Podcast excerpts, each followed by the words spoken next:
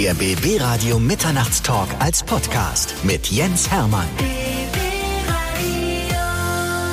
Bei mir ist Thorsten Havener, Deutschlands bekanntester Mentalmagier, aus meiner Sicht zumindest. Herzlich willkommen. Ich freue mich, dass du da bist. Ja, danke für die Einladung. Du wurdest schon, glaube ich, auf die unterschiedlichste Art und Weise mal angekündigt in den verschiedensten Formaten, ne? Ja, ist vorgekommen, dass der Name nicht immer richtig ausgesprochen wurde. Ja. Was war das, die schlimmste Ansage von deinem Namen? Also tatsächlich die schlimmste Ansage war in Wien von Richard Lugner, dem Mörtel Lugner, ja. Mhm. Und ähm, das war eh schon ziemlich schwierig, weil das war so eine furchtbar etepetete Veranstaltung und die waren alle furchtbar vornehm, die da waren. Also zumindest haben sie alle so gemacht. Und ich habe mich sogar vorher noch extra mit ihm treffen müssen. Das war ihm ganz wichtig, dass man da ein Vorgespräch macht, was eher ungewöhnlich ist.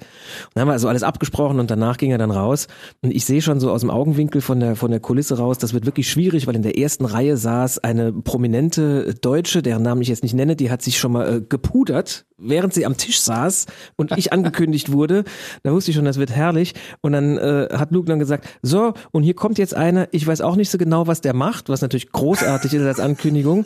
Und ähm, Thomas Hafermann oder wie das heißt. Und dann sollte ich raus. Und das wurde auch kein wirklich guter Auftritt dann. Wie hast du dann reagiert? Naja, ich habe einfach mal gesagt, äh, danke für die Einladung, Thorsten Havener wäre mir lieber gewesen. Und dann habe ich einfach mal kurz erklärt, wer ich bin und was ich mache, was eigentlich ein ungünstiger Einstieg ist, weil das ja eigentlich die Aufgabe des Moderators ist. Absolut. Aber wem erzähle ich das? Ja, ja genau. Also ich habe dich ordentlich angekündigt. Ja. Mentalmagie ist nicht alles, was du machst. Du machst noch wesentlich mehr. Ja. Du bist Autor, du bist Speaker, also Redner. Mhm. Und du warst früher auch mal Zauberkünstler. Und die interessante Geschichte. Ja. Bevor wir über aktuelle Projekte reden, müssen wir natürlich erzählen. Ja, weil klar. es sind so viele Dinge passiert, bevor du überhaupt als Mentalmagier arbeiten konntest, bevor du viele mhm. Bücher geschrieben hast. Mhm. Du warst früher Zauberkünstler. Das stimmt. Ich habe meinen ersten Auftritt gemacht mit 13. Und da war mir schon klar, dass ich gerne auf die Bühne will. Also davor wusste ich das gar nicht so genau, ne? Da hast du das halt mal so als Hobby gemacht und dann hast du deinen ersten Auftritt und äh, nach diesem Auftritt wusste ich, ich will das machen. Ich habe die Leute packen können, mir hat das Freude gemacht, dem Publikum hat das Freude gemacht, was ja auch nicht ganz unerheblich ist als Künstler, ne? Dass das Publikum auch Freude hat an dem, was man macht. Und ähm, da war mir völlig klar, dass ich das auf jeden Fall einmal intensivieren möchte und habe dann angefangen, mich sehr intensiv mit all diesen Themen zu beschäftigen, mit, die mit Zauberei zusammenhängen. Also nicht nur das Geheimnis selbst, nicht nur die Kunst der Illusion, sondern auch all das, was da noch mitspielt. Also Körpersprache, Wahrnehmung, mhm. wie stehe ich vor Leuten, habe bei Schauspielern Unterricht genommen, habe Sprachtrainings gemacht bei Coaches und solche Sachen, was man halt alles braucht, um wirklich auf der Bühne dann auch leben zu können. Und irgendwann war dann klar, nach meinem Studium, wo ich auch Sprachen studiert habe, weil übersetzen, also Englisch und Französisch, da stehst du ja auch vor Leuten und mhm. hast nicht nur die Texte, die du übersetzt, sondern wenn du Dolmetschen machst, ja auch noch das gesprochene Wort, das du sprichst. Also immer schon Sprache und die Wirkung von Sprache und vor anderen Leuten sprechen. Das war immer etwas, das mich sehr gereizt hat. Du wolltest auch mal zum Radio. Ja, ziemlich sogar. Das ist letztendlich auch wieder Sprache und vor Leuten sprechen. Mir hätte das großen Spaß gemacht. Ich habe in den 80er Jahren eine Sendung gesehen, die hieß Der Nachtfalke. Ja, ja und das, das hat, ist geil. geil ne? Das ist ein geiles Format gewesen. Und, und, das hat von einem Radiomoderator gehandelt, der immer Leuten geholfen hat, der, wenn ich mich richtig erinnere, auch so Kriminalfälle gelöst hat. Mhm. Und der war halt im, im echten Leben war der Radiomoderator und hat das nur nebenbei gemacht. Und er hatte dann immer so die, eine Sendung, wo er die Leute nachts begrüßt hat. Hallo, äh, Freunde der Nacht. Hier spricht der Nachtfalke. Und ich fand das großartig, vor allen Dingen, weil ich damals noch die Illusion hatte, dass man als Radiomoderator die Musik spielen darf, die einem selber gut gefällt. Mhm. Und da Musik in meinem Leben auch eine sehr große Rolle immer schon gespielt hat, wäre das auch ein toller Beruf gewesen, ja. Aber das Radio wollte mich irgendwie nie. Und gute Nacht, Amerika. Großartig, oder? Wo immer ihr auch seid. Ja, genau. ja, ja, es hat mich auch super. sehr gepackt, ja? ja. Deshalb bin ich beim Radio auch gelandet. Siehste? Ja? Und als ich anfing beim Radio, durfte man auch die Musik spielen, die man spielen wollte. Was hast du denn dann gespielt? Ja, Ende der 80er, Anfang der 90er Jahre, ja. was so angesagt war. Ne? Ja. Also ein bisschen Soul und Funk und solche Sachen. Ja, cool. Gibt es denn ein Lied, bei dem es dir peinlich ist, dass du es gut findest? Ich glaube, es ist ziemlich viel Musik, die mir peinlich ist. Ja, bei mir wäre das zum Beispiel äh, Celine Dion, My Heart Will Go On. Mhm. Ich finde es leider wirklich gut. Also es ist eigentlich überhaupt nicht meine Musik. Eigentlich ist das wirklich furchtbar schmalzig, aber es ist einfach großartig, ne? Ich kann dazu nur sagen, ich bin ja Radiomoderator mit Leib und Seele. Das ja. heißt, Radiomusik gefällt mir auch gut. Okay. Und viele Dinge, die im Radio gelaufen sind, von denen viele Leute sagen, oh, kann man sich ja nicht anhören, ja. die finde ich einfach geil. Ja, das gut. ist einfach so. Es ist auch Geschmackssache. Mhm. Es ist einfach so, darüber braucht man gar nicht streiten. Wenn das dir gut gefällt, und das ist bei mir ja genau dasselbe, wenn, wenn mir etwas gut gefällt, dann ist das reine Geschmackssache. Und ich finde das auch in Ordnung. Wenn jemand das glücklich macht, ist doch toll. Absolut. Ja. Thorsten Havner ist bei mir. Er ist Deutschlands bekanntester großer Mentalmagier und er hat 83 angefangen als Zauberkünstler und du hast irgendwann dann gesagt, also Zaubern vor Leuten ist in Ordnung, aber mhm. das füllt mich nicht komplett aus. Du hast aber bis dahin noch den Entschluss gefasst, irgendwie der deutsche Copperfield zu werden? Oder sollte das gar nicht in die Richtung gehen?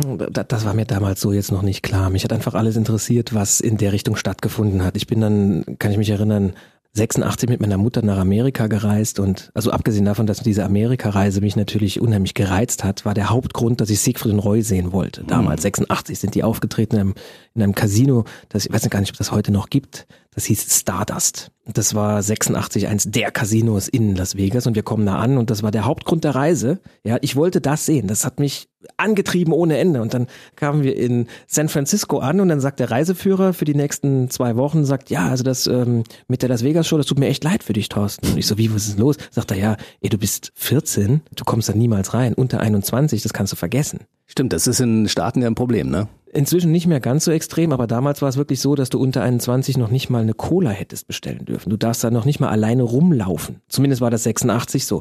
Und ich war fix und fertig, weil ich gesagt habe, diese ganze Reise, toll, eigentlich sehr undankbar, aber ich wollte diese Show sehen. Das war der Grund, ja. Und da hatte meine Mutter eine sehr gute Idee, nachdem wir äh, immer wieder begrüßt wurden mit Hi Ladies. Ja, also ich war mit, mit 13, 14, da sah ich wirklich aus wie ein Mädchen. Ich hatte lange Haare, ich hatte eine sehr schmale Figur, ich äh, hatte überhaupt keinen Bartwuchs und durch diese langen Haare und dieses sehr androgyne haben einfach die meisten Leute gedacht, das ist eine, eine Mutter mit ihrer Tochter. Ich sah einfach aus wie ein Mädchen.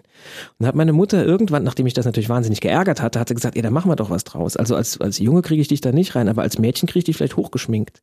Und ich, ich habe dann ein Abendkleid meiner Mutter angezogen, hochhackige Schuhe, die hat mich geschminkt, hat mir die Haare hochgesteckt und es hat geklappt. Ich habe die Show gesehen. Du warst drin. Ich war drin und da war mir auch klar, welches Mittel ist mir egal. Die Wirksamkeit ist das Maß der Wahrheit. Wir ziehen das durch und es, wie gesagt, es hat geklappt. Unfassbar. Ja. ja. Die erste schöne Anekdote hat er schon mal vom Stapel gelassen, der Thorsten Habener. ja. 1995 bist du bei den Franzosen irgendwie ja. Meister der Magier geworden.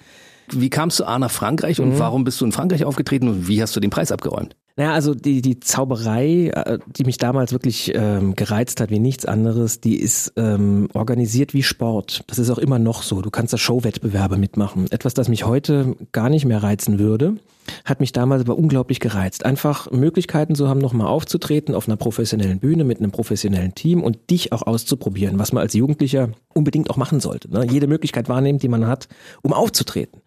Und diese Wettbewerbe, die es gab, die waren halt eine weitere Möglichkeit, auch sich tatsächlich äh, kreativ weiterzuentwickeln, weil eine, eine gute Shownummer war immer auch eine, die kein anderer macht, wo Dinge gezeigt werden, die vor dir so noch keiner gezeigt hat, die ein Thema haben, wo du handwerklich sehr, sehr gut sein musst. Also es war schon sicherlich eine wichtige Erfahrung. Und ich habe dann auch mitgemacht später bei deutschen Wettbewerben, aber der erste Auftritt dachte ich mir, den mache ich nicht in Deutschland, sondern den mache ich in Frankreich, weil da kann ich mich dann letzten Endes auch insofern ausprobieren, wenn das nicht klappt, dann macht das nicht direkt, zieht das nicht direkt große Kreise, sondern es war halt so ein, so ein mehr oder weniger anonymes Ding für mich. Und wir sind dann dahin gefahren, ich weiß das noch ganz genau, meine heutige Frau, damalige Freundin war mit dabei. Das Auto war rappelvoll mit Requisiten, das war so ein, so ein Kastenwagen, so wenn man einen Klempner bestellt, mhm. so einer, der kommt, habe ich mir extra dafür gekauft, das ganze Auto voller selbst gebastelter Requisiten, habe damals mir noch Geld geliehen, um mir diese Requisiten kaufen und bauen zu können. Und wir kamen da an und ich hatte da keinen allzu guten Ruf erstmal als Deutscher. Haben sie gedacht, komm, denen geben wir eine scheiß Startposition. Ich musste irgendwie morgens um acht auftreten, was denkbar undankbar ist für eine Show, nachdem abends vorher bis um zwölf Uhr eine Gala gelaufen ist. Und ähm, ich ging dann da raus, war natürlich sehr nervös, war aber auch top vorbereitet. Das war in den Semesterferien, das war als Student. Mhm. Und ich habe die ganzen Semesterferien nichts anderes gemacht, als dieses Programm zu üben ich konnte das. Ich habe das wie im Schlaf beherrscht. Und ich ging raus und du hast nach zehn Sekunden gemerkt, dass der Saal, da war eine Atmosphäre, wo die dachten, boah, was geht denn hier ab? Das gibt's ja gar nicht. Und die konnten gar nicht anders, als mir diesen Preis zu verleihen, weil es wirklich ein, ein Auftritt war, der einfach sehr gut gelaufen ist. So, so lief das. Und die Sprachbarriere hattest du ja nicht? Na, ich habe ja schon einen Akzent im Französischen, aber ich habe das damals fehlerfrei gesprochen. Inzwischen, das ist ja auch schon lange her, wäre das wahrscheinlich nicht mehr so. Aber ich hatte unter anderem auch deshalb keine Sprachbarriere, weil ich ein Programm gezeigt habe, das auf Musik äh, gezeigt wurde die Idee dahinter war, dass man das wirklich international überall machen kann. Ja, und dann gab es ja auch noch einige Wettbewerbe in Deutschland und ich glaube, da bist du aber nicht auf den vorderen Plätzen gelandet, oder doch? Doch, also bei den Wettbewerben, bei denen ich mitgemacht habe, habe ich immer, äh, war ich immer unter den ersten drei, aber mich hat das sehr schnell nicht mehr gereizt, weil ich hatte dann einen Schlüsselmoment. Ich hatte einen Auftritt äh, bei mir zu Hause, bei Saarbrücken, wo ich ja ursprünglich herkomme. Mhm. Und da war ich engagiert einmal mit dem Wettbewerbsprogramm und danach noch als Entertainer an den Tischen. Man nennt das Close-Up-Zauberer. Mhm. Ja, also du, äh, das war eine Betriebsfeier und ich sollte halt einfach, nachdem ich mein großes Programm gezeigt hatte, noch an die Tische gehen und an den Tischen mit den Gästen, die da sitzen, Tricks zeigen. Ja, Kartentricks, äh, Münztricks, an Tisch ganz spontan unterhalten. Und meine Erfahrung nach diesem Abend war, dass das Gala-Programm, das ich gezeigt hatte, wo ich also Jahre an Entwicklungsarbeit reingesteckt habe und so, das kam sehr gut an. Aber die Leute haben von nichts anderem geredet, als das, was ich an den Tischen gemacht habe. Das hat die wirklich berührt. Mhm. Und dann bin ich nach Hause gefahren und dachte mir, hm, vielleicht soll ich mich mal darauf konzentrieren. Vielleicht ist das, vielleicht ist das eher mein Weg als dieses stumme Bühnenprogramm. Und die Entscheidung war ganz sicher richtig, weil ich habe dann sehr schnell sehr viele Auftritte gemacht als Close-Up-Zauberer. Das gab es auch damals so noch nicht. Heute ist das nicht so besonders mehr. Damals gab es in Deutschland vielleicht 15, 20 Leute, die das wirklich professionell gemacht haben. Und ähm, habe dann auch sehr schnell tolle Leute kennengelernt, hauptsächlich aus München, die auch Close-Up-Zauberei gemacht haben. Alles Profis. Und das hat mir einfach mehr gelegen. Und irgendwann war dann der Schritt von mir, dass ich gesagt habe, okay, am Tisch das Ganze zu machen, nachdem ich da bestimmt fünf, sechs Jahre lang sehr gut von gelebt habe, auch nach meinem Studium gar nicht mehr versucht habe, mich irgendwo zu bewerben, sondern habe einfach weitergearbeitet als Zauberkünstler. Da kam irgendwann so der Gedanke, ja, ich würde das Ganze jetzt aber auch nochmal gerne auf die Bühne bringen. Also ich will das nicht mehr an den Tischen machen und im kleinen Kreis ganz nah dran, sondern ich hätte gerne mal ein Erlebnis für alle, für den ganzen Saal. Wie geht denn das? Dann habe ich begonnen mit, mit meinem Team und meiner noch nicht Frau, damaligen Verlobten, einfach an einem, an einem Programm zu arbeiten, was man vor allen zeigen kann und da auch ein Thema für auszusuchen. Und da kam dann das Gedankenlesen auch ins Spiel. Das war ein Thema, das war irgendwie, war ich dafür bereit. Das kann ich gar nicht genau begründen, wie das zu mir kam. Ich weiß es gar nicht mehr so genau. Es gab keinen Schlüsselmoment. Und habe dann so ein Jahr später habe ich begonnen, immer mehr das zu machen. Also erst ein Auftritt vor allen als Mentalist mhm. und danach auch noch an die Tische zu gehen. Und das war sicher eine gute Entscheidung. Und irgendwann war dann klar, dass an die Tische gehen, das möchte ich auch nicht mehr so. Das nimmt dem Ganzen eher noch was, als dass es was dazu gibt. Und so kam dann der Weg. Und auf irgendeiner dieser vielen Galas, Firmengalas, die ich hier gemacht habe, saß ein Typ von einer Produktionsfirma, von Konstantin Entertainment. Und er hat mich danach angesprochen und gesagt, das ist ja großartig, was du da machst. Hättest du mal Lust, da irgendwie ein Fernsehkonzept draus zu machen? Wir würden da, wir würden dich da gerne mal einladen, komm doch mal vorbei.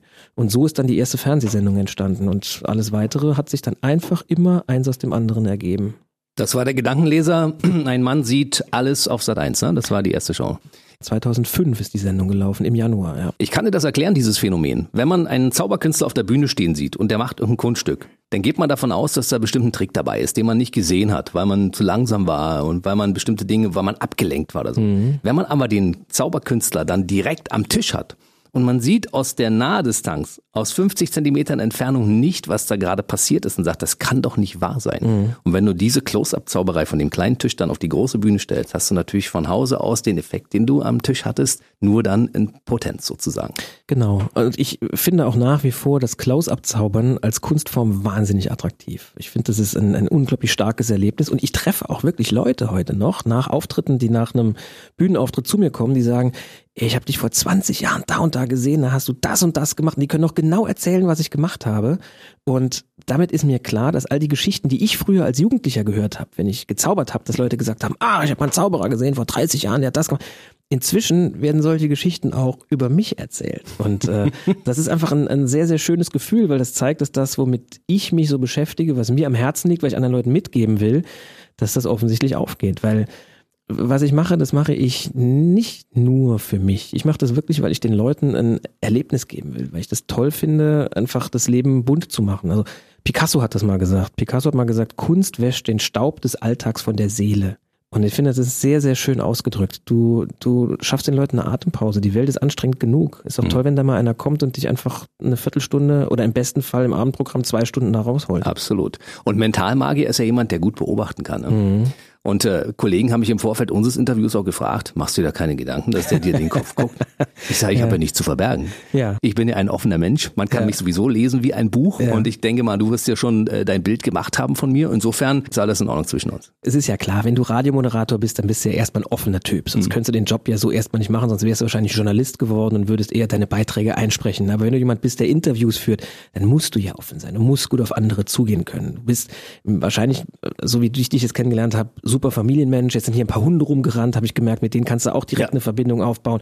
Das heißt, dieses Verbindung aufbauen zu anderen, das ist ein, ein Schlüsselelement in deinem Leben. Und wenn du das jetzt noch in deinen Beruf tragen kannst und aber auch noch Leute interviewen kannst, die du selber spannend findest, ja, was Besseres kann dir ja für deinen Job gar nicht passieren. Hobby zum Beruf gemacht. Ja, oder? Genau. Ist ja bei dir genauso. Ja, und das Tolle ist, du musst dann, in, irgendwer hat mal gesagt, wenn du dein Hobby zum Beruf machst, dann musst du in deinem Leben nie arbeiten.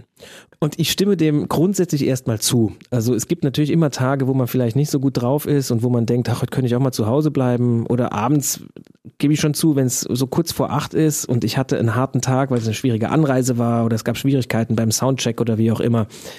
Dann, dann gibt es schon Abende, wo ich mir denke, boah, also heute Abend könnte ich jetzt auch mal gut einfach was anderes machen. Aber sobald ich rausgehe und stehe im Licht, ist das alles weg. Und das ist ein, für mich ganz persönlich auch ein tolles Gefühl. Und am schönsten ist es wirklich immer danach, wenn ich am Büchertisch stehe und die Leute kommen und sagen, es hat mir gut gefallen oder ich bin schon zum dritten Mal hier oder ich habe ihr Buch gelesen und deshalb habe ich den und den Beruf ergriffen und das ist mir klar geworden.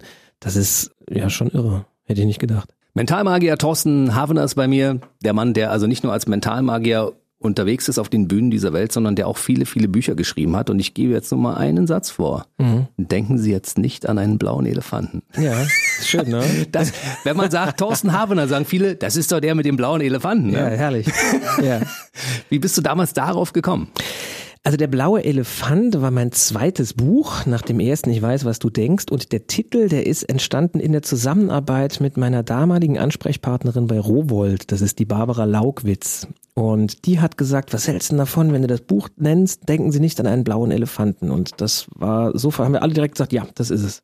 Da haben wir auch gar nicht lange danach gesucht. Der war einfach plötzlich da, der Titel. Mhm. Das heißt, manche guten Ideen brauchen einfach nicht lange, bis sie entstehen. Also manchmal brauchen die ewig mhm. und manchmal sind sie einfach da. Gedankenleser im Prinzip kannst du ja keine richtigen Gedanken lesen, aber du kannst ja. anhand von Mimiken, Gestiken, kurzen Mikroausdrücken den Menschen analysieren, um den es geht.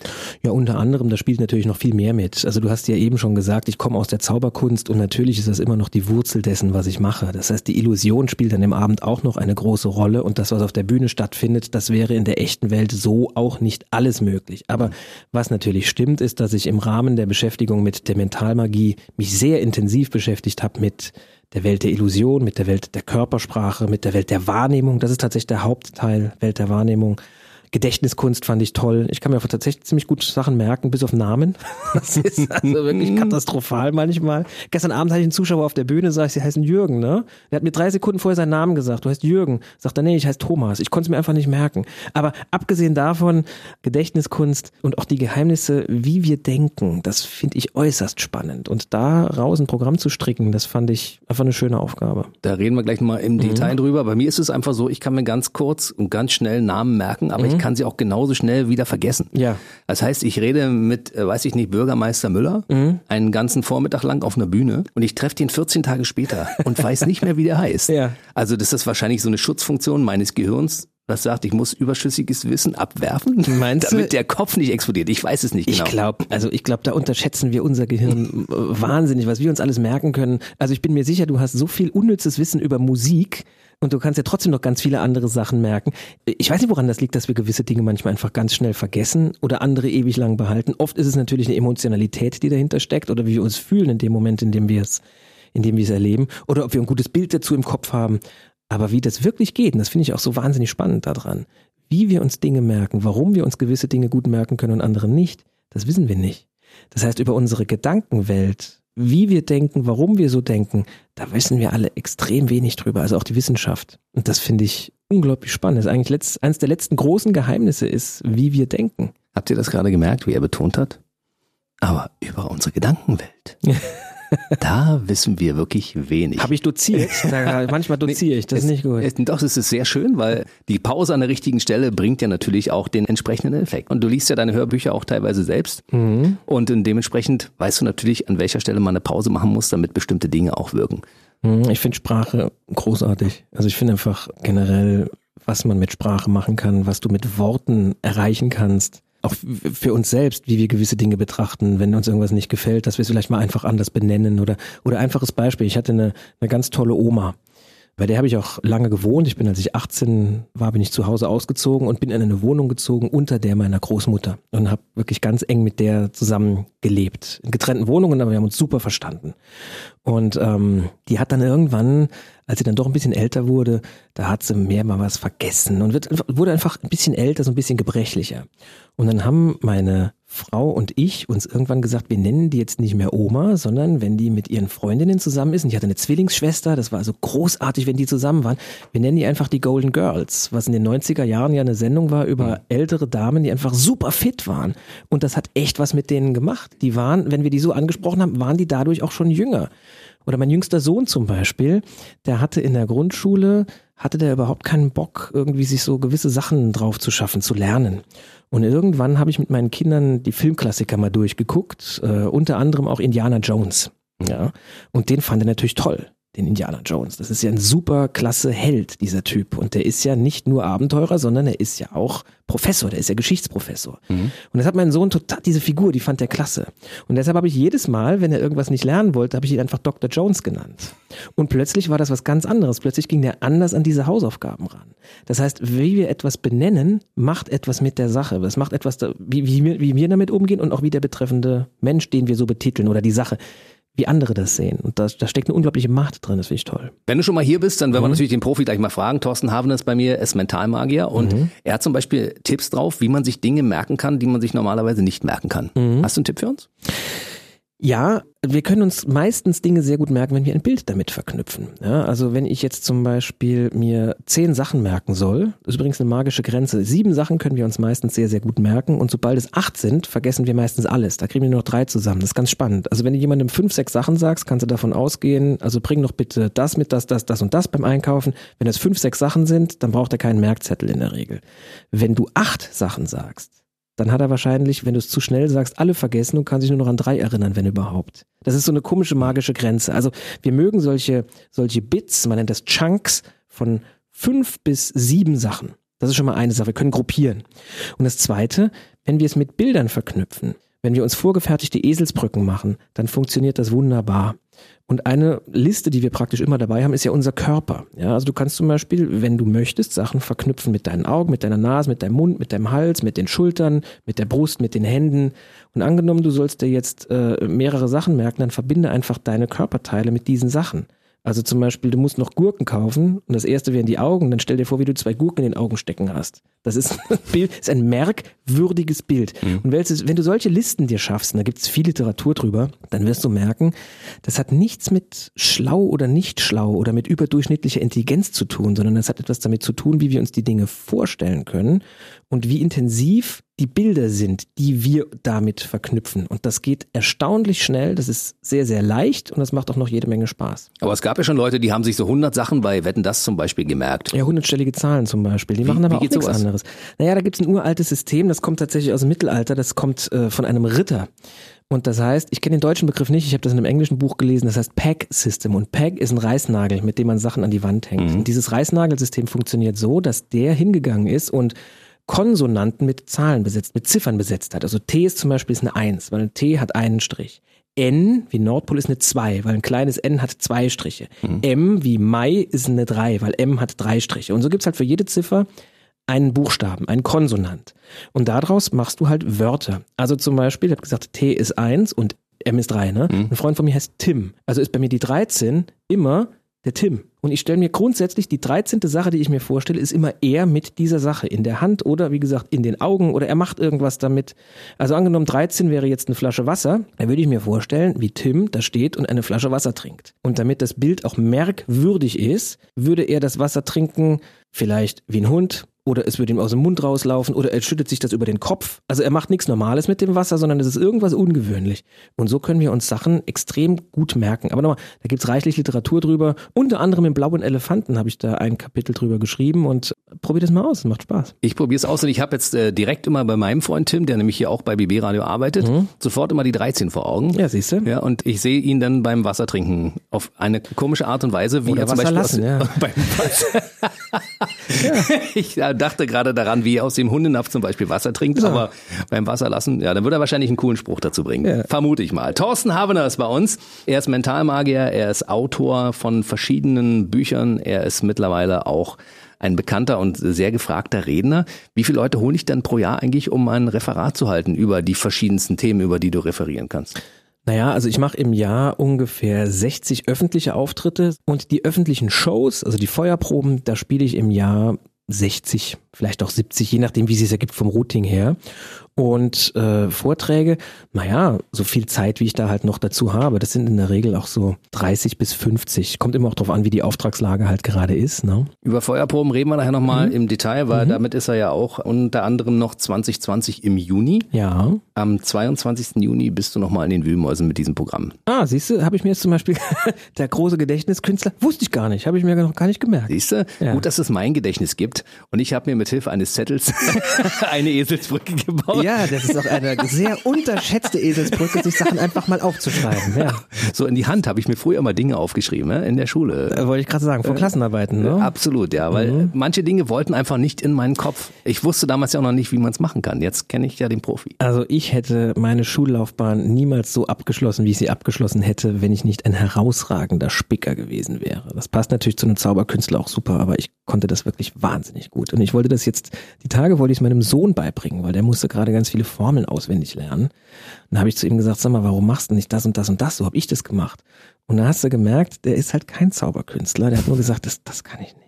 Da habe ich viel zu viel Angst, da könnte ich niemals so in die Arbeit reingehen. Mir war das vollkommen gleichgültig. Mir war klar, ich kann das und ich mache das genauso. Du hättest damals deinen Lehrer auch davon abgelenkt, von dem, was du da auf deiner Hand zu stehen hast, äh, indem du ihn einfach auf eine andere falsche Fährte geschickt hättest. Na, es ist äh, tatsächlich mal was Schönes passiert. Ich hatte es von meinem Bruder geerbt, hatte ich einen recht breiten silbernen Armreif. Und den habe ich an der linken Hand, das haben meine Lehrer nie gemerkt. Bei Klassenarbeiten hatte ich ganz oft diesen silbernen breiten Armreif an und der war ganz flach. Und da konnte ich mit so einem ganz dünnen schwarzen Folienschreiber, konnte ich da wunderbar Sachen draufschreiben. Also Formeln zum Beispiel für Mathe oder Physik oder, oder chemische Formeln. Und irgendwann saß ich halt da und das sah aus, als hätte ich in meine Handfläche reingeschaut. Und dann stand tatsächlich der Lehrer, ich habe das nicht gemerkt, der sah so, dass er mich beobachtet hat. Dann hat er gesagt, Thorsten, zeig mir doch mal deine Handfläche. Und da dachte ich mir so, jetzt kannst du echt mal zeigen, was du drauf hast. Und ich habe mich so ein bisschen angewinkelt, sodass du den, den Armreif nicht gesehen hast. Und ich habe ihm die Handfläche lang gezeigt. Und nach so fünf, sechs Sekunden habe ich die Hand dann umgedreht und habe meinen Handrücken auch noch gezeigt, so wie man halt Hände zeigt, wenn die leer sind. Und es hat funktioniert. Er hat sich dann sogar noch bei mir entschuldigt, der Lehrer, dass er mich unterbrochen hätte. Ich habe dann gesagt, das wäre in Ordnung. Ich war da sehr nachsichtig. Aber ich glaube, du warst auch schon immer ein sehr schlauer. Kann das sein? Schlau, ich glaube, ich bin eher fleißig als schlau. Also auf jeden Fall hat es was gebracht unterm Strich, dass du damals gespickt hast. Äh, hast du dem Lehrer das irgendwann mal verraten, dass du ihn äh, Nee, ich auf hab's- die falsche Fährte geschickt hast? Ich habe die Story in einem Buch veröffentlicht, aber ich habe auch nicht gesagt, welches Fach das war, weil es wäre ein bisschen vermessen. Also der Lehrer wird dann schon gedacht haben, der Havener Ja, vielleicht. hat er damals und ich hatte ihn fast erwischt. Ja. So, wann hast du festgestellt, dass du viel Wissen in dir trägst, was du in irgendwelchen Büchern niederschreiben musst, damit Leute davon etwas haben? Die Idee war ja gar nicht von mir, Bücher zu schreiben. Ich war in einer Sendung eingeladen, die heißt Menschen der Woche mit Frank Elstner. Die läuft beim SWR. Das war im Jahr 2007. Und einen Tag nach dieser Sendung hat Rowold bei mir angerufen und Der gesagt, Verlag? wir haben genau der Verlag aus äh, Hamburg, damals noch Rheinbeck, und hab, hat gesagt, wir haben dich da in dieser Sendung gesehen. Hättest du nicht mal Lust, ein Buch zu schreiben? Und jetzt verrate ich auch ein Geheimnis, das ich vorher noch nicht verraten hatte. Ah, dafür gibt es diese Sendung. Ein guter Freund von mir hat immer gesagt, Thorsten, du musst ein Buch schreiben. Du weißt so viele Sachen, die nichts mit, mit Zauberei oder Mentalmagie zu tun haben, die du vielleicht im Rahmen dieser Tätigkeiten dir drauf geschafft hast, von denen hat ein normaler Mensch so noch nie gehört, das musst du aufschreiben. Dann habe ich irgendwann mal überlegt, welche Fragen wurden mir nach der Show denn immer gestellt, weil das waren doch immer dieselben Fragen. Die Leute, egal wo das war, in Berlin, Hamburg, München, egal ob das in Hasewinkel, irgendeinem kleinen Ort war oder in einer großen Stadt, diese Fragen waren immer gleich. Dann habe ich angefangen, diese Fragen schriftlich zu beantworten, für mich einfach mal. Und hatte für mich schon ein Skript, weil ich mir überlegt habe, da vielleicht ein Programm draus zu machen. Das war so 70, 80 Seiten lang, auch schon recht gut formuliert. So, und jetzt hat dann nach dieser Sendung mit Frank Elsten, hat Rowold angerufen und gefragt, hättest du Lust, ein Buchprojekt zu machen, was in meinem Kopf so noch gar nicht wirklich reif war. Dann habe ich mich mit denen getroffen, habe gemerkt, das ist ein tolles Team, das würde ich gerne machen, ich hätte da großen Spaß dran. Ich wusste nicht, ob ich ein Buch schreiben kann, aber sowas weiß man ja immer erst, wenn man es dann auch mal gemacht hat. Und beim Schreiben habe ich gemerkt, oh, das, das liegt mir, ich kann formulieren. Gut, ich habe Übersetzen studiert, ich weiß also, wie man Texte schreibt, ich weiß, wie mhm. man Text aufbaut. Und dann habe ich dieses Buch geschrieben und das Spannende war, dass ich ja diese 80, 90 Seiten vorformuliert schon hatte und nachdem der Vertrag unterschrieben war mit Rowold, habe ich denen drei Tage später schon den ersten Entwurf geschickt, der knapp 100 Seiten lang war. Der ist doch Zauberer, der Typ. Und die dachten sich natürlich, Wahnsinn, das hat der einfach, in Wirklichkeit war das natürlich ein altes Skript, das ich mhm. überarbeitet, das habe ich denen bis heute auch nie verraten. Muss allerdings dann auch gestehen, das hat nur beim ersten Buch geklappt. Das aktuelle Buch, sage es keinem weiter, das hat extrem lange gedauert und das war ein sehr langer Prozess und da muss ich sagen, da hatte Rowold echt viel Geduld mit mir, weil wir haben die Veröffentlichung zweimal verschieben müssen, weil ich nicht fertig geworden bin, weil ich immer gesagt habe, das will ich noch reinhaben, das will ich noch mal umschreiben das kann dann auch passieren. Also ich habe praktisch schon die ganze Klaviatur bespielt, wenn es ums Buchschreiben geht. Wir reden gleich über das aktuelle Werk, sag es keinem weiter, aber das erste Buch, das du damals geschrieben hast, über das du gerade sprachst, war mhm. Ich weiß, was du denkst, das Geheimnis genau. Gedanken zu lesen. Ne? Richtig. Das wurde in 16 verschiedene Sprachen übersetzt. das ist irre, ne? Das ist ja unglaublich. Ja, hätte ich nie für möglich gehalten. Das ist tatsächlich so, man kann sein Leben planen, man kann Ziele haben, aber gewisse Dinge, da braucht man einfach auch ein gewisses Quäntchen Glück, den richtigen Zeitpunkt und äh, das ist einfach unglaublich. Was war denn die ausgefallenste Sprache, in das das übersetzt wurde? Naja, also Chinesisch und Japanisch. Und ich habe dann noch eine Lesereise gemacht durch Japan und das war für mich eines tatsächlich der, der, größten Erlebnisse, die ich beruflich hatte, in diesem Land zu sein und auf der Straße angesprochen zu werden, weil die Leute mich erkannt haben. In Tokio, also eine Stadt mit, mit ich glaube, 13 Millionen oder 9 Millionen Einwohnern. Wahnsinn. Vergiss du nicht. Du warst viel unterwegs auf der Welt, also wenn das in 16 Sprachen übersetzt wurde, mhm. dann warst du ja schon rein beruflich viel am Reisen. Ja, das Schöne ist ja, das Reisen für mich, das ist ja eine Lebenseinstellung zu mhm. reisen. Ich bin gern unterwegs, ich finde es toll. Ja, wenn andere Leute sagen, äh, ich muss schon wieder weg, dann sage ich, ich darf schon wieder weg, ja, weil ich einfach gerne unterwegs bin. Ich liebe das. Und wenn ich nicht gerade beruflich unterwegs bin, in den Ferien, in den Schulferien mit der Familie, sind wir privat unterwegs. Wir bereisen die ganze Welt. Reisen ist für uns ein, das ist eine Lebenseinstellung. Ja, das liegt wahrscheinlich an der Qualität deines Bettes zu Hause. Ja, und du schläfst nicht mehr so. Komfortabler schläft man natürlich im Boxspringbetten in schönen Hotels. Ne? Das ja, ist einfach so. Ja, da merke ich jetzt langsam, dass ich doch ein bisschen älter werde. Früher war mir das alles vollkommen gleichgültig. Inzwischen, wenn es das nicht das richtige Hotel ist, dann tut halt morgens mal der Rücken weh. Das ist neu, das kenne ich nicht. Da muss ich mich jetzt dran gewöhnen. Ich glaube, das ist jetzt so. Baujahr 72, sage ich nur. Ja, genau. ja, wenn du irgendwo zum Arzt kommst und sagen die immer, gucken mal, wann du geboren bist. Genau. Da ist das normal. Aber es ist ja schön, so. dass du auf der Welt so ein bisschen unterwegs bist und ja. äh, da Reisen bildet ja auch. Ne? Ich glaube, Reisen ist das beste Mittel gegen jede Form von blöden Vorurteilen, gegen jede Form von Ausländerfeindlichkeit oder Intoleranz. Hm. Weil wenn du einfach mal siehst, wie andere Menschen leben, wie die Kultur von denen ist. Und wenn du dich für die interessierst, ist auch meine Erfahrung wirklich, du kannst hinkommen, wo du willst. Der Mensch ist grundsätzlich erstmal aufgeschlossen und freundlich. Und mhm. wenn du dich entsprechend verhältst, äh, wir waren zum Beispiel vor ein paar Jahren in Jamaika, ja, wo alle gesagt haben, um Gottes Willen, da darfst du nicht hinfahren, Kriminalität und, und Drogenkriege, ganz schlimm völliger Blödsinn. Also es kann schon sein, dass es das da alles gibt und das ist vielleicht auch tatsächlich kein ungefährliches Land, aber wenn ich mich da entsprechend bewege und wir waren mit der Familie da, also mit drei Kindern und wenn ich da halt nicht auftrete mit jemandem, der irgendwie teuren Schmuck trägt oder teure Klamotten, sondern wenn ich da einfach normal hingehe und aufgeschlossen bin, dann wird dir, wenn du dich nicht in die falschen Viertel begibst um die falsche Uhrzeit, wird dir wahrscheinlich auch nichts passieren. Und wenn du neugierig bist und interessiert an anderen, dann kannst du davon ausgehen, du kommst in gute Gespräche. Absolut. Und das ist, glaube ich, wirklich mit ein großer Beitrag, den man leisten kann zum Weltfrieden und zum inneren Frieden. Ich beschäftige mich gern mit anderen Leuten, auch in anderen Ländern. Ich finde toll, was die antreibt, wie die denken, warum die so denken und, und wie sowas zustande kommt. Das finde ich einfach unglaublich spannend. Die Welt ist einfach spannend. Das Erstaunliche ist ja auch für viele Deutsche auch gar nicht fassbar. In dem Augenblick, wo man ins Ausland fährt, hm. ist man, wenn man da hinkommt, der Ausländer. Ja, genau. Das ist uns gar nicht klar. Ne? Das ist uns gar nicht klar. Ne? Mhm.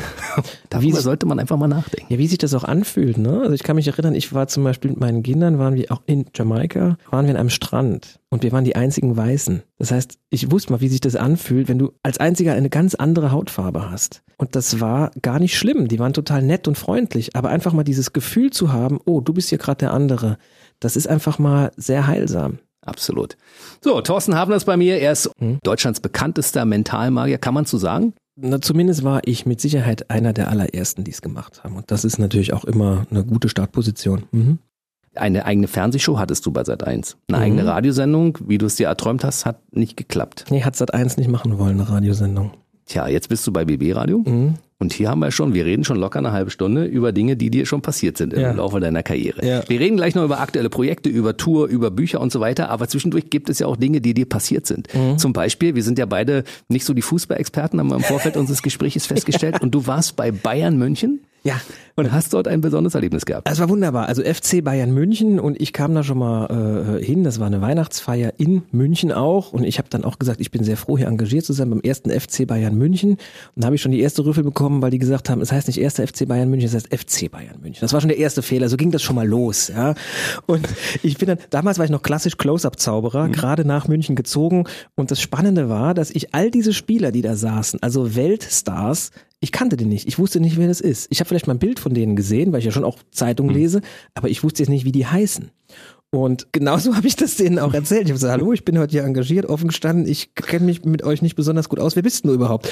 Und das fanden die aber großartig. Also ich habe diese Fußballer als wahnsinnig nett und offen kennengelernt. Und auch hier wieder, warum waren die so? Weil ich offen war, weil ich auch einfach diese Schwäche zugegeben habe und gesagt habe, was ihr macht, ist toll, aber es ist nicht meine Welt, ich kenne mich nicht aus. Wollt ihr was sehen aus meiner Welt? Und eine der nettesten Personen zum Beispiel war, Achtung, jetzt kriege ich wahrscheinlich einen Shitstorm, war Uli Hoeneß. Unglaublich kultiviert und er kam, nachdem er gesehen hat, was ich an anderen Tischen so gezeigt habe und wie die reagiert haben, kam er wirklich sehr höflich und hat gesagt, äh, Herr Habener, also hat mich schon mit meinem Namen angesprochen, was ich eher ungewöhnlich finde. Ich würde mich sehr freuen, wenn Sie auch äh, zu uns an den Tisch kommen würden später, weil meine Frau und alle, die da sitzen, wir finden Zauberei ganz toll. Bitte kommen Sie auch noch bei uns vorbei. Und das war wirklich ein, ein ganz kultivierter, angenehmer Tisch, den ich in bester Erinnerung behalten werde. Und du hast sogar Herrn Hönes erkannt. Den habe ich tatsächlich erkannt. ja, hast du recht. Ich habe auch Karl-Heinz Rummenigge erkannt und, und äh, Franz Beckenbauer. Das waren die einzigen drei, die ich kannte. Das war noch so unsere Generation, ja, ne? Genau. Das waren die, die. Äh ja gut, Beckenbauer, der hat die WM gewonnen als Trainer. Das wusste ich dann. Also so ein paar Sachen weiß ich dann ja doch. Gab es noch weitere schöne Erlebnisse, die du hattest? Ja, ich kann einen, einen meiner schönsten Momente erzählen live, das will ich auch nie vergessen. Da habe ich ähm, im Abendprogramm eine Nummer gezeigt, die, die heißt telepathische Post, habe ich die genannt. Und die Nummer bestand darin, dass ich einen Zuschauer per Zufallprinzip nach vorne gebeten habe. Und dann wurde im Saal das Licht angemacht und der sollte irgendeinen Zuschauer sich anschauen, ohne zu sagen, wer das jetzt ist, und sollte das Aussehen dieses Zuschauers auf einem Brief, auf einem Zettel beschreiben. Also in deinem Fall jetzt, die Hörer können das nicht sehen, aber da würde dann da stehen, äh, Mann mit kurzen blonden Haaren, roten Pullover, blauer Hose und blauen Schuhen. Ja. Und das habe ich natürlich nicht gelesen, was da drauf stand. Das wurde dann zusammengefaltet, kam in, ein, in einen Umschlag. Und meine Aufgabe als Mentalkünstler bestand dann darin, diesen Umschlag der richtigen Person in die Hand zu drücken, indem ich die Reaktionen dessen, der beobachtet hat, also der auf der Bühne stand, genau beobachte. Das war der Plot. Mhm. Und das war immer eine sehr starke Nummer, denn die Auflösung war immer, dass derjenige, dem ich den Umschlag in die Hand gedrückt habe, aufsteht und auf die Bühne kommt und seine eigene Beschreibung vorliest. Und das war immer ein großer Moment. Und es war da ein Auftritt an dem Abend, ich weiß noch, ich war war nicht ausgeschlafen, die Kinder waren noch klein, ich habe also wenig geschlafen zu der Zeit, hatte eine schwierige Anreise, kam auch ein bisschen spät ins Theater, es war hektisch. Äh, das Theater war auch übervoll tatsächlich, weil der Saal, sie haben noch Stühle hinten reingestellt, so dass es wirklich rappelvoll war. Und ich war einfach nicht in Form an dem Abend und, und äh, gucke mich dann selber im Publikum um und mache etwas, was man nie machen darf als Mentalkünstler. Ich habe mir überlegt, wen würde ich heute Abend hier auswählen? Und das ist das Schlimmste, was du machen kannst. Ich muss mhm. mich auf mein Gegenüber einstellen, nicht auf mich. Und habe dann diesen Umschlag mit der Beschreibung einer sehr attraktiven jungen Dame gegeben. Und die kommt dann nach vorne, macht es auf und fängt laut an zu lachen. Und da stand dann drauf, Mann mit Glatze. Und der Saal hat getobt. Und das war für mich auch eine Erfahrung, denn die Tatsache, dass es nicht geklappt hat und dadurch so eine lustige Auflösung hatte, war von der Reaktion her stärker als die Momente, in denen es geklappt hat. Ich wollte das dann aber trotzdem nicht nochmal wiederholen. Wie oft gehen dann so Sachen schief oder gingen schief? Ja, ja, immer mal wieder. Also es ist ja so, wenn du ein Abendprogramm schreibst, dann ist das ja jedes Mal so, dass du mit was völlig Neuem rausgehst. Und interessanterweise bringt mir da auch meine große Erfahrung, die ich jetzt zweifellos jetzt habe nach all diesen vielen Jahren, die bringt mir nicht wirklich viel. Also ich fühle mich bei jeder Premiere wie ein, wie ein Anfänger weil die Nummern auch wirklich neu sind. Also ich habe Erfahrung, wie man vor Leuten steht, ich weiß, wie man mit denen redet, ich weiß, wie man die, wie man die anspricht, aber die einzelnen Nummern, die sind wirklich dann frisch, die sind ganz neu. Und da gehen natürlich am Anfang immer wieder mal Sachen daneben oder ganz spannend auch, es kommt Applaus an der Stelle, wo du nie damit gerechnet hättest oder eine andere Stelle, wo du denkst, da müssen die doch applaudieren, da kommt gar nichts und da fängt man an, Sachen umzustellen, anders zu schreiben, ein anderes Timing reinzubringen, einen anderen Rhythmus. Also Zaubern generell auf der Bühne stehen, Comedy, Mentalmagie, einen Vortrag halten, das ist eine Frage des Rhythmus. Du musst mhm. denselben Rhythmus finden wie dein Publikum, wie in der Musik auch. Wann berührt uns ein Stück wirklich, wenn wir im selben Rhythmus sind wie der Takt? Oder wenn ein großer Chor singt, hat man rausgefunden, dann ist der Puls von den Sängern innerhalb kürzester Zeit ist exakt synchron. Das Herz schlägt im selben Takt. Das heißt, es geht immer um Rhythmus. Und diesen Rhythmus hinzukriegen, das dauert manchmal einfach eine gewisse Zeit. Und äh, das ist aber mit auch das Spannendste, was du natürlich erleben kannst als Künstler. Ne? Das heißt, die Chance, dass irgendwas klappt, ist immer 50-50. Es kann also genauso gut um die Hose gehen. Und heißt, du brauchst immer den Plan B in der Tasche. Was passiert für den Fall, dass das, was ich jetzt machen möchte, nicht so funktioniert, wie ich mir das gedacht habe? Naja, 50-50, das wäre mir ein bisschen viel, ne? Das ist ja wie ein Münzwurf. Also da würde ich mich nicht mit auf die Bühne stellen. Sagen wir mal, es ist eher so, dass ich mir denke, es ist so 90-10, ne? Ich habe mir das ja schon zu Hause überlegt. Ich mache das ja auch nicht zum ersten Mal. Ich habe da schon meine Methoden, wie ich genau vorgehe und ich weiß genau, wie ich gewisse Dinge machen kann. Aber wie das Publikum reagiert, das sind so die letzten paar Prozent, die du einfach vorher nicht weißt. Die Erfahrung musst du machen und das kannst du auch zu Hause am Schreibtisch oder im leeren Theater, in dem du probst, kannst du das nicht rausfinden. Du musst es machen. Ich habe als junger Mann David Copperfield Copperfield interviewt in Las Vegas und habe den gefragt, wie schreibst du Programme? Das fand ich eine spannende Frage. Mhm. Und da hat er mich nur angeschaut und hat gesagt, ähm, das Publikum schreibt die Programme. Ich habe den Satz sofort verstanden. Ich wusste genau, was der meint. Du mhm. zeigst was, was du lange geübt hast und überlegst genau, kommt die Reaktion, so wie ich mir das vorgestellt habe, wann lachen die und das Publikum bestimmt, wie du die Dinge dann letzten Endes machst. Das Feintuning kannst du nur vor Leuten machen. David Copperfield, also ihr hattet ja eine, eine Zeit lang eine ähnliche Karriere. War er so ein bisschen dein Vorbild damals? Unbedingt.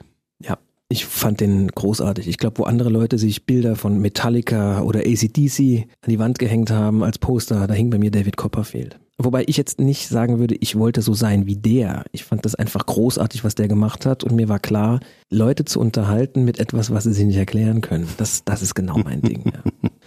Wen würdest du von den heutigen Magiern als gut einschätzen? Also es gibt in England einen, der heißt Darren Brown. Das ist für mich einer der besten Mentalisten der Welt. Ganz sicher, der ist großartig. Der ist in Deutschland nicht wirklich bekannt. So ein paar Leute kennen den hier. Weltweit oder auch im englischsprachigen Raum ist der sehr, sehr bekannt. Und das ist nicht nur einer der besten Künstler, die ich kenne, sondern auch wirklich einer der nettesten Menschen, die ich jemals kennengelernt habe. Was mir auch gezeigt hat, die wirklich Guten, die sind alle auf dem Boden geblieben. Die brauchen keinem was zu beweisen. Und ansonsten interessiert mich eher die, die alte Tradition. Also ich kann mit vielen Sachen, die heute so gezeigt werden, nicht wirklich eine Verbindung aufbauen. Auch wenn ich das toll finde, was diese Leute leisten, muss ich sagen, mich interessiert das, was da früher passiert ist. Von, vom Stil her interessiert mich ein gutes Stück mehr. Es gibt da zum Beispiel großartige Künstler aus dem letzten Jahrhundert. Eine Ikone der Zauberkunst heißt Di Vernon, den finde ich fantastisch. Oder ein anderer, der heißt, ähm, oder hieß Ricky Jay, der lebt auch nicht mehr. Dann gibt es einen, einen Amerikaner, der heißt Derek Del Gaudio. Das sind Leute, die machen eher kleine Programme vor, sagen wir mal, bis zu 500 Leuten.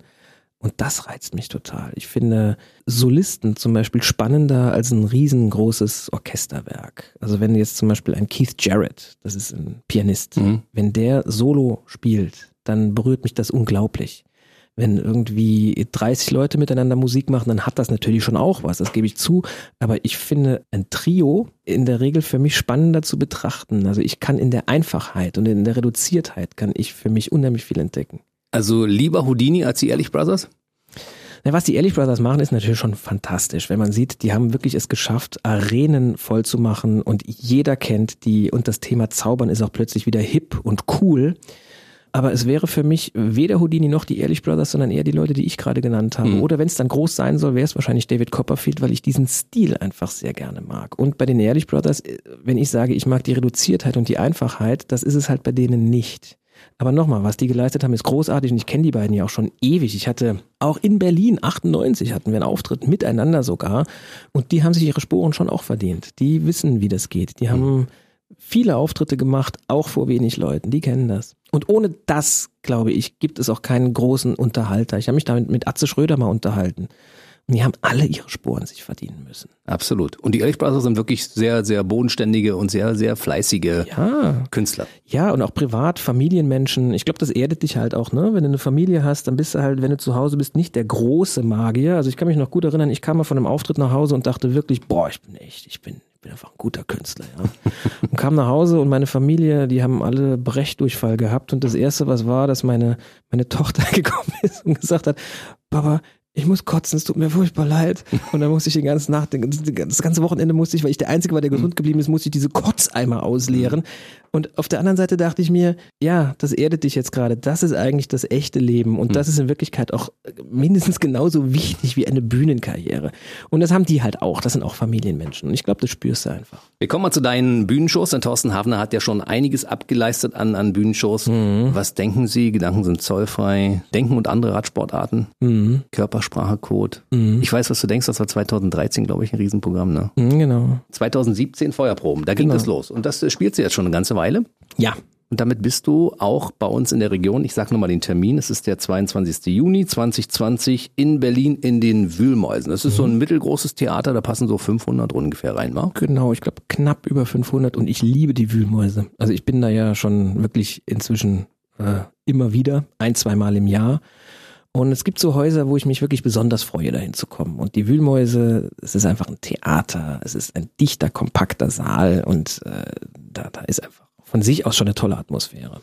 Wer Thorsten Havener schon in der einen oder anderen Show gesehen hat, kommt er auf seine Kosten oder machst du diesmal komplett anders in Feuerproben? Na, jeder Abend ist ja ein bisschen anders, denn es geht ja in den Feuerproben viel weniger um mich als vielmehr ums Publikum. Es geht ja um Dinge, die das Publikum bewegt. Es geht um Fragen, die das Publikum sich stellt. Es geht um etwas, das das Publikum mag oder nicht mag. Also all das sind ja Themen der Feuerproben. Deshalb ist das Programm natürlich ein großer Rahmen, in dem ich mich bewege, aber der ist natürlich jeden Abend auch anders. Und äh, für mich ist es tatsächlich so, ich muss mich jeden Abend neu darauf einstellen, muss mich jeden Abend genauso konzentrieren wie noch beim ersten Mal, weil es geht um meine Gäste und das sind halt jeden Abend andere. Und ich glaube, das kann man sich auch zwei, dreimal anschauen, weil es vom Ablauf her sich vielleicht ähnelt, aber inhaltlich einfach sich völlig in andere Richtungen bewegen kann. Ja. Die Wühlmäuse sind auch so ein Theater, die haben so ein festes Publikum. Das ist so ein angenehmes Publikum, mit denen kann man auch gut arbeiten. Ja, es gibt so Häuser, wo das so ist. Das ist bei den Wühlmäusen ganz sicher der Fall. Beim Lustspielhaus in München ist es genauso. Also generell äh, Häuser, in denen ein festes Publikum kommt, weil die einfach mal sagen, oh, wenn, wenn der da auftritt, dann ist das wahrscheinlich für mich interessant. Das ist in der Regel ein sehr aufgeschlossenes Publikum. Wobei ich an der Stelle mein Publikum generell mal loben muss. Äh, ich habe einfach ein tolles Publikum. Das sind in der Regel Leute, mit denen ich, wenn ich auch danach noch am Bücher Büchertisch stehe, gern mich unterhalte, wo ich merke, die haben ähnliche Interessen wie ich. Ich habe mir das einfach jetzt auch im Laufe der letzten 15 Jahre erspielt. Und was ich so toll finde, ist, ich werde immer gefragt, was ist denn so dein Durchschnittsalter? Oder was ist denn so dein typischer, dein typischer Gast im Publikum? Und den gibt's nicht. Ich habe gestern Abend auch schon wieder, da war eine 16-Jährige und nebendran stand die Oma, die war über 80. Und die kommen beide und die haben beide gleich viel Spaß daran. Generationsübergreifend. Das ist, das ist ein tolles Gefühl, ja. Hast du dein Publikum erarbeitet? Hattest du schon mal so ein Publikum, wo du sagst, das war totale Scheiße? Nee, offen gestanden hatte ich das selbst bei dem Anfang unseres Gesprächs, wo der Luke nämlich angekündigt mhm. hat, äh, Thomas Hafermann oder wie das heißt, und in der ersten Reihe hat die sich das Gesicht gepudert, ja. Nach einer Viertelstunde hatte ich sie. Und ich glaube auch, das ist einfach die Aufgabe eines Unterhalters, ist es einfach zu arbeiten, bis du das Publikum hast. Also es gibt schon Publikum, das ist aufgeschlossener und welches, das ist nicht so aufgeschlossen. Aber dass du generell mal ein Publikum hast, das wirklich schlecht ist, wenn das jetzt nicht ein besoffener Fußballverein an Neujahr ist oder so, wo du merkst, es liegt aber auch nicht an den Leuten, sondern an den Umständen, dass es einfach ein falscher Ort ist, wo du gerade auftrittst, würde ich sagen, nee, so ein richtiges schlechtes Publikum hatte ich glücklicherweise bisher noch nicht. Also was hast du gelegentlich als Radiomoderator? Da gehst du irgendwo hin zu einer Veranstaltung, dann machst du die und dann sagst du dir, oh, warum tust du dir das an? Mhm. Ja, dann kommen aber wieder 150 Veranstaltungen, die sind total in Ordnung, sagst du, hey, super. Dann kommt mal wieder eine, wo du sagst, na ja, die war heute nicht so schön. Klar, das ist aber auch der Unterschied bei dir. Du kommst da hin und die Leute sind da und die wollen vielleicht erstmal gar nicht dich als Person sehen, sondern die wollen auf dieser Veranstaltung sein und wenn du ehrlich bist zu dir selber, ob du das jetzt moderierst oder, oder ein anderer, die wären halt da. Ne? Ja. Hm. Und ich habe den großen Luxus, dass ich, wenn ich irgendwo auftrete, Leute habe, die da kommen, weil sie mich sehen wollen. Und das ist natürlich ein riesen, riesengroßer Unterschied. Ich merke das manchmal bei Vorträgen, dass Leute nicht so aufmerksam sind, weil genauso gut ein anderer Vortragsredner hätte gebucht werden können. Aber auch da, die sind ja in einem Business-Umfeld in dem Moment, in dem die auch gar nicht aus dem Rahmen fallen können. Das heißt, ich habe schon noch die Chance, mit denen auf einer vernünftigen Ebene schnell eine Verbindung aufzubauen und das klappt auch erstaunlich gut. Und das Schöne ist ja, man hört ja auch gerne zu. Also ich bin die ganze Zeit hier sehr, sehr aufmerksam und höre zu, was du erzählst. Ich mag auch deine Stimme sehr, weil ja, ich bin sowieso sehr stimmenfixiert und ja. höre auch gerne, wenn du etwas vorliest. Das freut mich sehr, wenn du mal eine Radiosendung haben solltest. Ich will ja immer noch zum Radio. Also der Nachtfalke würde ich auch hier bei euch machen. wir denken mal drauf rum auf diesem Thema. So, wir kommen mal ganz kurz zu den Büchern, die du veröffentlicht hast. Ja. Ich will das nochmal ganz kurz nennen. Der Vollständigkeit halber, ich weiß, was du denkst, das Geheimnis Gedanken zu lesen. Das war das, äh, der, der Spiegel-Bestseller, das, das, war in 16 verschiedenen Sprachen und Ländern ja. auch veröffentlicht. Dann hast du mit Michael Spitzbart damals zusammengeschrieben, denken Sie nicht an den blauen Elefanten, die mhm. Macht der Gedanken. Mhm. Denk doch, was du willst, die Freiheit der Gedanken, mhm. ohne Worte, was andere über dich denken. Mhm. Und der fünfte Titel, und das ist das aktuelle Werk, heißt, sag es keinem weiter. Und da mhm. geht es um Geheimnisse. So ist es. Spannendes Thema. Sehr. Warum brauchen wir denn Geheimnisse? Weil Geheimnisse uns überhaupt nur zu freien Menschen machen. Das ist etwas durchaus Menschliches, Dinge nicht zu erzählen. Und es gibt da mehrere Sorten von Geheimnissen. Es gibt zum Beispiel die Geheimnisse, die wir tatsächlich komplett für uns behalten wollen. Und es gibt Geheimnisse, die wir nur einem gewissen Personenkreis anvertrauen. Das heißt, wir haben ganz verschiedene Rollen, die wir haben. Es kann sein, dass du als Vater deiner Tochter gegenüber natürlich ganz andere Dinge von dir preisgibst, als hier als Radiomoderator on air. Und die Tatsache, dass deine Hörer halt eben nicht alles über dich wissen und du entscheidest, welche Geschichte erzähle ich und welche erzähle ich nicht, die macht dich zu einem freien Menschen. Und das ist für mich die wahre Macht eines guten Geheimnisses. Ich glaube, es wäre auch schlimm, wenn man sämtliche Dinge, die in seinem Kopf dort als Geheimnis versteckt sind, alle aussprechen würde. Stell dir vor, was passieren würde. Das wäre eine Katastrophe. Ich glaube, der, der Mensch könnte nicht existieren, wenn er gnadenlos offen wäre. Wir brauchen also Geheimnisse, das ist wichtig. Ja. Und vor allen Dingen brauchen wir sie heute in Zeiten, wo alles offengelegt wird, weil es gibt ja Facebook und es gibt Instagram und es gibt all diese Medien, wo wirklich, ja. wenn man da genau hinschaut, ja schon viele Geheimnisse über die Person gelüftet werden. Ein Wahnsinn.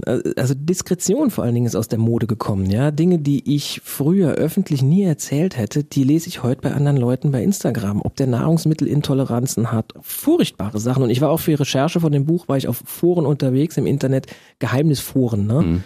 Aber das war ganz interessant, da wurden die Geheimnisse nämlich anonym veröffentlicht. Und da wurde mir auch klar, boah, Geheimnisse sind für die meisten Leute etwas Dunkles, was Schlechtes. Also die mhm. haben irgendwann was gepostet, dass sie, dass sie eine Alkoholsucht haben, dass sie äh, Probleme in der Familie haben haben. Jugendliche, die sich die ritzen zum mhm. Beispiel, ja, die sich selbst verstümmeln in dem Moment, die seelische Belastungen haben. Das verbinden wir normalerweise mit einem Geheimnis. Meine Herangehensweise war aber eine ganz andere. Für mich war ein Geheimnis immer was Positives. Wir haben die ganze Sendung drüber gesprochen. Ich habe als Zauberkünstler Leute unterhalten. Ich habe die zum Lachen gebracht, ich habe mhm. die zum Staunen gebracht, zum Nachdenken gebracht, weil ich ihnen nicht erzählt habe, wie das geht. Das heißt, für mich war das Geheimnis immer etwas, womit ich Menschen unterhalten kann. Und diesen Versatz, den fand ich sehr spannend. Denn ein Geheimnis löst auch immer einen Reiz in dem anderen aus. Dazu muss er natürlich wissen, dass da ein Geheimnis ist. Wenn du einen Zauberkünstler siehst und der macht etwas, was du dir nicht erklären kannst, dann denkst du dir, das gibt's doch gar nicht. Und da denkst du dein Leben lang drüber nach, wie konnte das sein? Wie konnte das? Und das ist doch was Tolles. Das heißt, etwas nicht zu verstehen und dem auf den Grund gehen wollen oder inspiriert zu werden davon, neue Gedanken zu kriegen davon, das ist ja eigentlich der Ursprung einer jeden kreativen Leistung und auch der Wissenschaft. Du verstehst was nicht als Wissenschaftler, dem gehst du auf den Grund.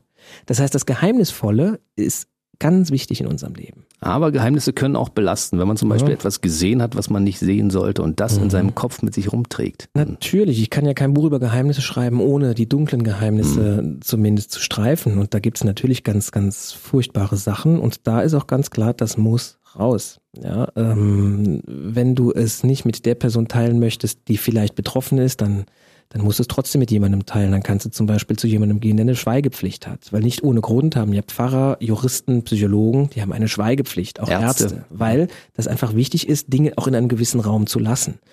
Oder aber du weißt irgendwas und du willst es keinem erzählen, weil du weißt, die Person, der du es erzählen würdest, die würdest du damit einfach extrem belasten. Also ein Geheimnis teilen macht ja auch was mit demjenigen, mit dem du das Geheimnis teilst. Also mhm. überlegst du dir das vorher, du willst es vielleicht nicht. Dann habe ich äh, ganz viele Studien gelesen, in denen gesagt wurde, schreib's für dich auf und verbrenn den Zettel danach. Oder bei Kinder schleppen irgendwas mit sich rum, wenn sie es dann üben wollen, die sollen das ihren Stofftieren erzählen. Und das ist aber natürlich ein ganz heißes Eisen, ne? Kinder und Geheimnisse. Das ist natürlich gefährlich, weil da kommt einem direkt der, der böse Onkel Kindesmissbrauch, das kommt einem sofort in den Sinn. Und auch hier, wenn wenn ein Kind zum Beispiel von einem fremden Mann angesprochen wird oder bei Kindesmissbrauch habe ich recherchiert, das meiste sind eben keine fremden Männer, das sind Leute, die man im Umfeld kennt, ja. Wenn das irgendwie komisch angesprochen wird, komisch berührt wird, das ist ein dunkles, böses Geheimnis. Das Kind muss das den Eltern erzählen und die Eltern müssen das auch ernst nehmen. Das sind keine guten Geheimnisse, die müssen alle raus, ja. Aber angenommen, du hast irgendwas, wo du merkst, okay, das, das will ich eigentlich keinem erzählen, aber es belastet mich so ein bisschen, schreib's auf, erzähl's dir selber im Spiegel, als Jugendlicher, schreib ein Tagebuch, erzählst deinem Stofftier, das funktioniert super. Wunderbar. Manchmal kommt man auch in einen Raum und man kommt bei den Leuten gut an und mhm. dann kommt die Frage aus der Reihe der Leute, was ist dein Geheimnis? Da gibt es eine schöne Geschichte von Groucho Marx, dem wird sie zumindest zugeschrieben. Groucho Marx war einer der größten Comedians in den 30er, 40er Jahren, der hat in Amerika Auftritte gemacht vor tausenden von Leuten mit den Marx Brothers. Und Groucho war der bekannteste von den dreien, der mit diesem aufgemalten Schnurrbart. Und der hatte einmal einen Auftritt, der herausragend gelaufen ist. Der, der, der Saal hat getobt. Er hat Reaktionen bekommen, die hatte er vorher noch nie. Und nach dem Auftritt geht er in die Garderobe, nimmt einen Stuhl und zerschlägt den Stuhl und, und schreit rum. Und dann kommt der Manager und sagt, was ist denn los? Du warst so gut wie noch nie. Und dann sagt Groucho Marx, ich weiß, aber ich weiß nicht, was ich anders gemacht habe als sonst. Was war das Geheimnis? Hm. Wir werden es wahrscheinlich nicht rausfinden. Nee, er hat es auch selber nie rausgefunden. Ansonsten kann ich nur empfehlen, dieses Buch mal einfach zu lesen. Sag es keinem weiter. Wird das von dir auch wieder als Hörbuch eingelesen? Ist schon eingelesen. Ist schon eingelesen. Ja. Und auch wieder von mir, weil ich liebe das zu lesen. Ja. Ich finde es toll und ich liebe es, dir zuzuhören. Das freut mich. Wer dich verfolgen möchte in den verschiedenen Medien, findet mhm. dich unter torstenhafner.com, glaube ich. Torstenhafner.com ist die Internetseite. Ansonsten Instagram oder Facebook, wenn du meinen Namen eingibst, das findest du sofort. Bist du da aktuell? Hast du da jemanden, der das für dich macht oder machst du das selbst? Ich mache es im größten Teil selbst, aber ich habe natürlich Leute, die mir da auch zuarbeiten, habe jemand, der mit mir die Filme dreht, der auch Bilder macht für mich, aber die Posts selbst, die sind tatsächlich von mir und auch die Texte drunter. Also da geht nichts raus, was nicht von mir auch wirklich ist. Alles andere fände ich auch so ein bisschen falsch irgendwie. Da müsste da auch stehen, dass jemand anders den Post gemacht hat. So, da sind wir Anfang 2020. Ja. Das ist ja auch wieder so eine schöne, sehr geheimnisvolle Jahreszahl. Da steckt mhm. eine ganze Menge drin. Wir möchten noch ganz kurz noch in die Glaskugel gucken. Was passiert demnächst bei Thorsten Habener? Da gibt es natürlich als erstes noch die Tournee, mit der ich jetzt unterwegs bin im Frühjahr. Und es wird einen Online-Kurs geben, weil ich immer wieder gefragt wurde, sag mal, wie ist denn das? Willst du nicht mal dein Wissen auch anders weitergeben? Ich lese gar nicht so gern. Und ich wollte eigentlich nie einen Online-Kurs machen. Es haben mir aber so viele Leute mich schon gefragt, ob ich nicht mehr sowas machen möchte, dass er tatsächlich schon fertig ist. Also wir haben im Herbst gedreht und der wird im Februar wieder rauskommen. Kriegst aber auch alles mit bei den Social Media. Guck mal, kann, machen wir uns mal ein bisschen neugierig. Warum sollen wir daran teilnehmen? Worum geht's? Das sind 25 kurze Lektionen, jeweils fünf Minuten nur, in denen ich darüber rede, wie wir wahrnehmen, warum wir teilweise denken, wie wir denken. Und wir denken ja immer in dieser schnelllebigen Zeit, äh, es ist alles so hektisch, es ist alles so schnell, wir können nicht mehr genau hingucken. Und für mich ist in all meinen Recherchen von den Büchern und von den Programmen ist rausgekommen, wenn ich jemand anders beobachten will, wenn ich wirklich mich in jemand anders hineinversetzen will, dann geht das nur, wenn ich im ersten Schritt mich selbst auch ganz genau kenne, wenn ich meine eigenen Werte kenne, wenn ich weiß, wo ich herkomme, wenn ich mich selber erstmal genau beobachten kann. Und das erste Mal, dass mir das richtig klar wurde, war, als ich in Delphi war, in Griechenland, beim Orakel von Delphi. Und was stand über dem Orakel von Delphi? Da stand nicht, ich weiß, was du denkst, oder ich ergründe dein Geheimnis, oder ich gebe dir jede Antwort. Nein, über dem Orakel von Delphi stand, erkenne dich selbst. Das heißt, das Orakel schon vor tausenden von Jahren hat auch nichts anderes gemacht, als mit Antworten, die natürlich total abgefahren und verschlüsselt waren, dafür zu sorgen, dass der andere sich mit sich selbst beschäftigt und sich selbst besser kennenlernt. Das ist für mich der wichtige Schritt. Erkenn dich selbst und im zweiten Schritt kannst du dann andere erkennen. Okay, also wir können dich lesen, mhm. wir können dich hören, mhm. wir können dich sehen bei der mhm. Tour, mhm. die am 22. Juni 2020 dich in die Berliner Wühlmäuse bringt. Mhm. Ich hoffe, ihr könnt mich nicht riechen und schmecken. so weit sind wir noch nicht, aber wie wir dich kennen, arbeitest du daran, um das auch noch möglich zu machen irgendwann. Also ich freue mich auf Dinge, die passieren. Wirst du demnächst auch ein neues Buch noch schreiben und was ist noch geplant? Also ich bin gerade dabei, ein neues Programm zu schreiben, was aber erst im 2021 rauskommen wird. Da haben wir jetzt gerade mit begonnen. Das sind immer sehr, sehr lange Projekte, langfristige Projekte. Also Live-Auftritte und Vorträge und auch mit neuem Inhalt. Das wird im Jahr 2020 auf jeden Fall passieren. Ich frage immer aus bestimmten Gründen, mhm. nach bestimmten Dingen. Mhm. Denn es ist ja so, dass Leute wie du zum Beispiel oder auch andere Gäste dieses Mitternachtstalks immer volle Terminkalender haben. Mhm. Wenn es aber einen Anlass gibt, über bestimmte Dinge zu reden, mhm. dann hat man ja die Chance, einen Slot zu bekommen, wo sie sagen, okay, wir kommen mal da wieder vorbei. vorbei. Ne? Ja. Also das heißt 2021 spätestens, wenn deine neue Tour dann losgeht, sind wir hier wieder verabredet? Ich komme gerne wieder. Ich war ja schon mal hier und das war schon mal sehr schön. Und jetzt das, das zweite Mal ebenfalls. Also wenn ihr mich einladet, komme ich gerne. Thorsten Habener war bei uns, Deutschlands bekanntester Mentalmagier. Bis zum nächsten Mal. Es hat mich sehr, sehr gefreut, hat viel Spaß gemacht. Mir auch. Danke für die Einladung. Ciao. Der BB Radio Mitternachtstalk. Jede Nacht ab 0 Uhr. Und der neueste Podcast jeden Mittwoch.